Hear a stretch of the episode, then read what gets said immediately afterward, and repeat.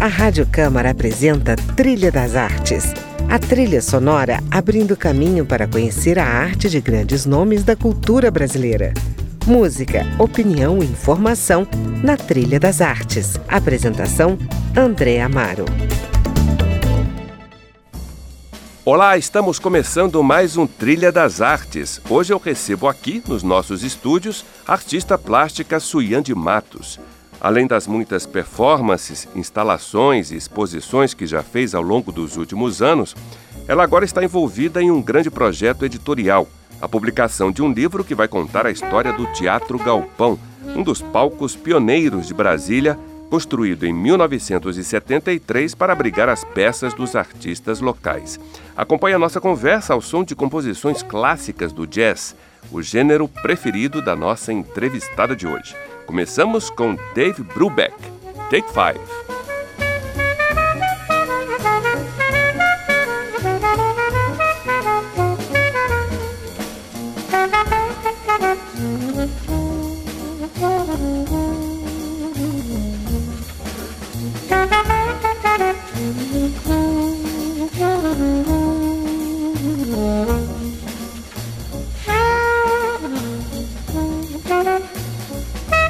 Thank you.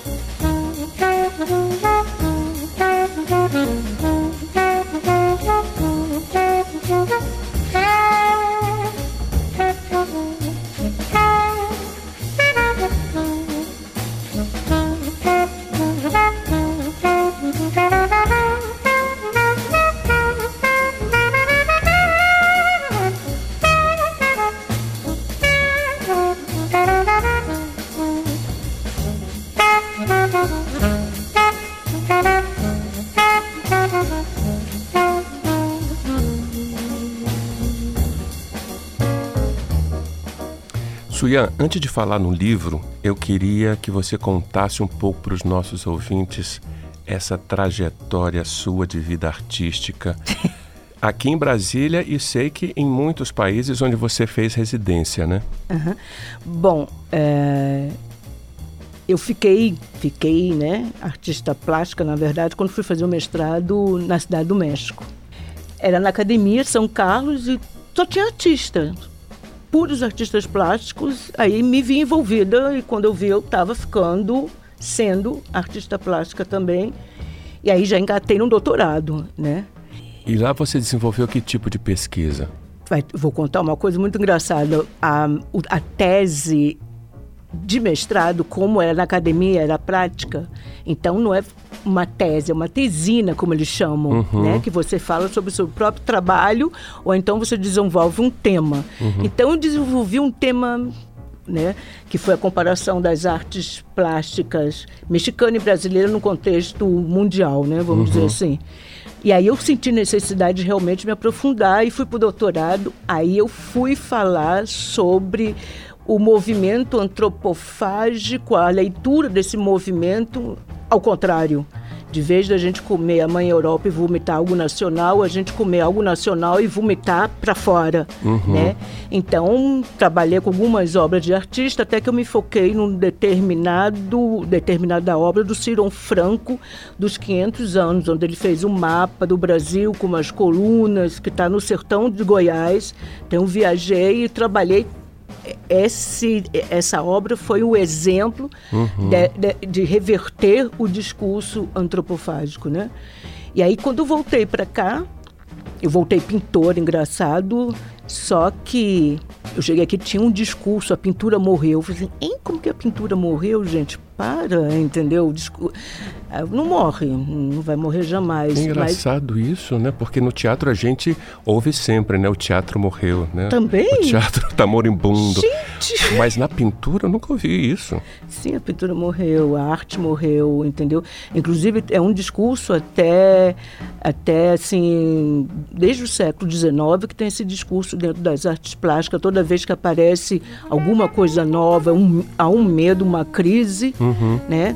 E vai morrer nunca. Isso é um é o estar do ser humano para uhum. mim, né? Uhum. Só que quando cheguei aqui, eu me envolvi com instalação, objetos. E quando eu vi, eu também estava fazendo performance. Eu sou a dona Jupira. Uhum. Dona Jupira Tupi ou Norte Tupi. que tá no YouTube, gente. Pois é. Como é que surgiu esse personagem da Dona Sim, Jupira? meu alter ego, né? Que um, um amigo aí das artes plásticas que me provocou, não posso dizer o nome, que ele quer segredo absoluto, mas todo mundo já sabe quem é. Então, é, me provocou e eu peguei comprei essa Dona Jupira e fiz esse personagem. Mas quem é Dona Jupira? Conta aí pra gente. Ai, a Dona Jupira, é... bicho, a Dona Jupira tem nove... Dona Jupira tem nove... Posso contar? Claro. Dona Jupira tem 96 anos, ela adora fazer performance nua, com uma cobra de dois metros, né? E agora o melhor de tudo é o passado de Dona Jupira. Ela foi amante de Didi Cavalcante, Oscar Niemeyer, Tarsila, menina ela e Tarsila, ó, super, entendeu? entendeu? A Anitta ficou com um pouco de ciúme na época. É, é Malfalte. Teve um pouco assim, né? Ficou meio, né? Mas aí ela foi pegando todo mundo no século XX, né? Saiu varrendo. E e sempre com essa jiboia ao lado, entendeu? Uhum. Essa jiboia, sempre essa serpente, é jiboia. É, Jupira gosta da jiboia. A preferência e, pela jiboia. Pois é, e eu faço performance com a dona Jupira, e a dona Jupira chegou um momento que ela se sentiu assim, caída, né? Então ela resolveu fazer uma plástica. Então ela fez a plástica na vagina, para a vagina ficar, né? enturmecida. Então, temos três Jupiras. Uma Jupira aí pelos seus 25 anos, a Jupira adulta, que sou eu, e a Jupira mais velha, né? Uhum. A, a, idosa, que é a dona Di, a minha progenitora, né? Então... então ela faz assim umas intervenções, ela faz umas performances, por exemplo, no prédio onde tem o escritório de Oscar, é, né, na Avenida Atlântica, né? Ela fez uma performance na frente do edifício, né? Muito lindo.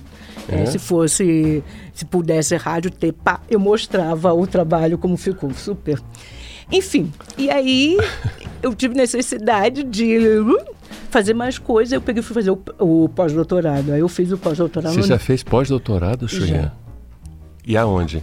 Ah, na Universidade de Buenos Aires. Que legal. Fiquei lá um ano. E aí o, o tema foi, como se diz, questionar a função do monumento na contemporaneidade, né? Uhum. Porque eu acho que os monumentos atuais são puros postes, uhum. entendeu? As pessoas passam na frente, não sabem do que se trata, porque o monumento tradicional na época as pessoas idolatravam. Pá. Aí passamos para o moderno, continua algum resquício e atualmente nada, né? Uhum. Então. E Brasília é uma cidade monumental, né? Sim, é Ou monumental. Pelo menos tem a sua escala monumental, né? Sim, escala monumental, só que as pessoas passam no, em frente aos seus monumentos, não sabem a história, não uhum. sabem que aquela aquela escultura que está na frente do Palácio Itamaraty é um meteoro que significa os cinco continentes juntos, entendeu? Uhum. Os dois candangos, que na verdade não são dois candangos, são os guerreiros, uhum. né? Enfim. E eu escolhi Buenos Aires porque eu queria fazer um contraponto com essa modernidade de Brasília, uhum. entendeu? Puros monumentos modernos, então tinha que ir numa cidade que só tinha monumentos tradicionais. Então eu escolhi Buenos Aires por isso também, que na época eu fui um ano antes para fazer uma investigação e vi que não tinha monumentos modernos, né? Uhum. Eu falei assim, pô, tá aí uma cidade legal para fazer essa comparação para chegar ao resultado do meu questionamento. A função do monumento, como diz Pierre Nora, é, é, a marca do, da memória. Você não esquecer, é um lugar de memória, né? Uhum. E hoje as pessoas passam e não sabem do que se trata, como eu falei anteriormente.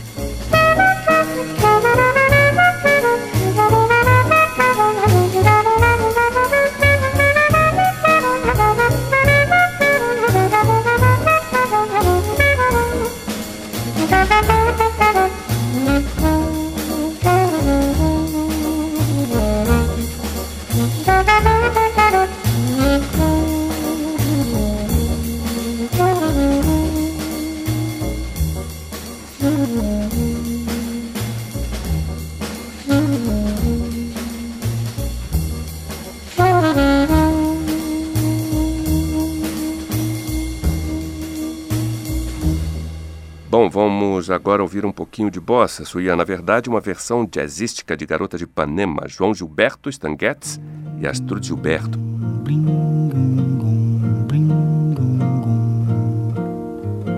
Olha que coisa mais linda, mais cheia de graça. Ela, menina que vem e que passa, num doce balanço, caminho Moça do corpo dourado do sol de Ipanema, o seu balançado é mais que um poema, é a coisa mais linda que eu já vi passar. Ah, porque estou tão sozinho? Ah, porque tudo é tão triste? A beleza que existe, a beleza que não é só minha, que também passa sozinha.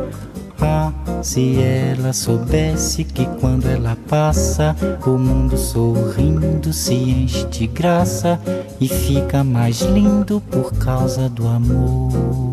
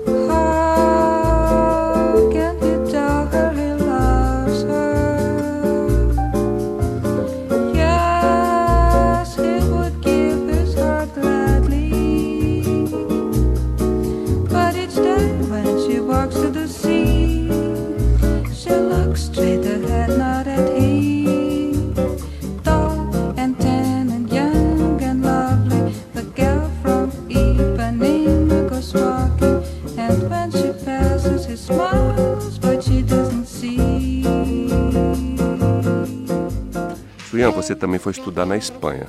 Estou errado?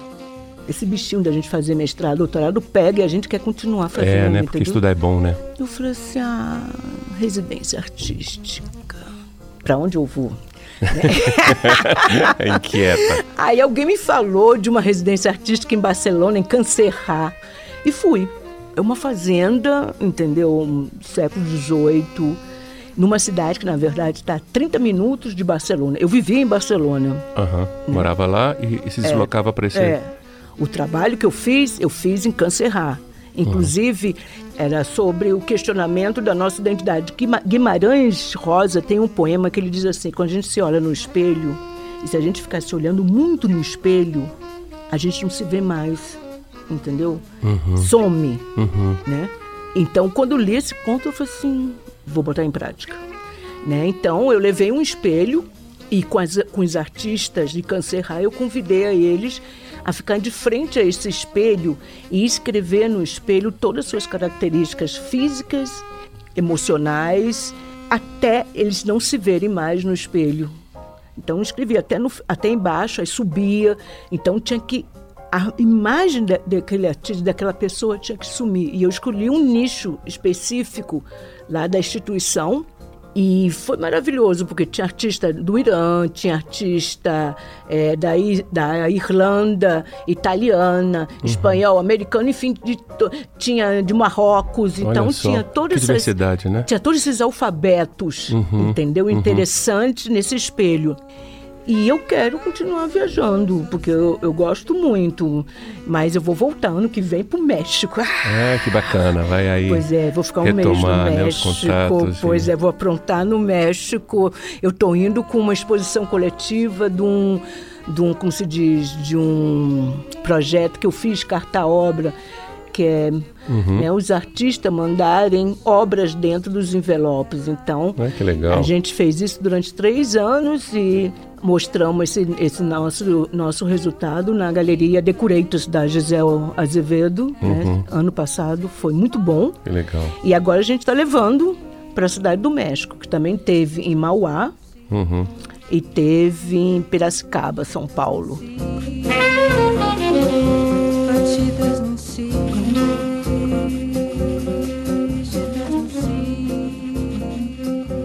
Ouvimos Garota de Ipanema, João Gilberto Stanguetes e Astro Gilberto.